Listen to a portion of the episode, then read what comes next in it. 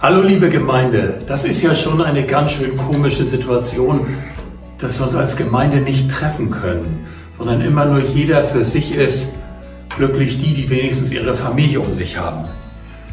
Auch wenn wir getrennt sind, wir wollen trotzdem zusammen sein und wir wollen uns begegnen und wir tun dazu, was wir eben können.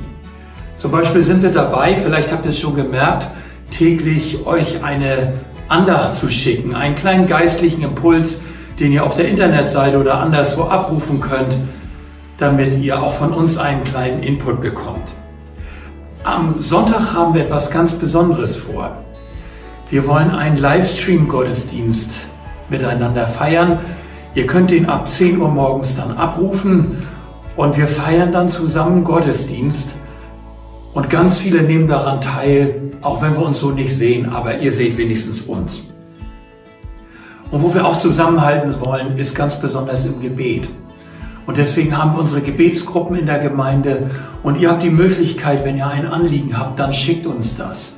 Ihr könnt uns Pastoren das zum Beispiel als E-Mail oder über WhatsApp schicken.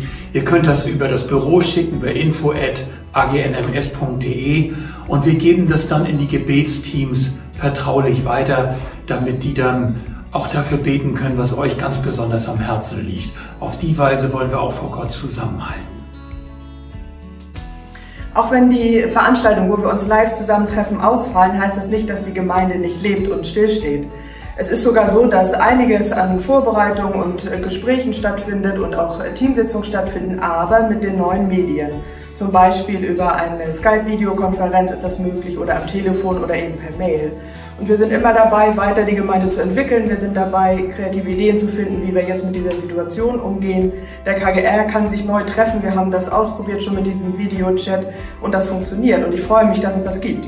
Und ich glaube, das ist genauso, wie man das für so offizielle Aufgaben nutzen kann, auch gut, wenn ihr das selber ausprobiert. Da will ich auch gerade die ermutigen, die sonst sowas nicht machen.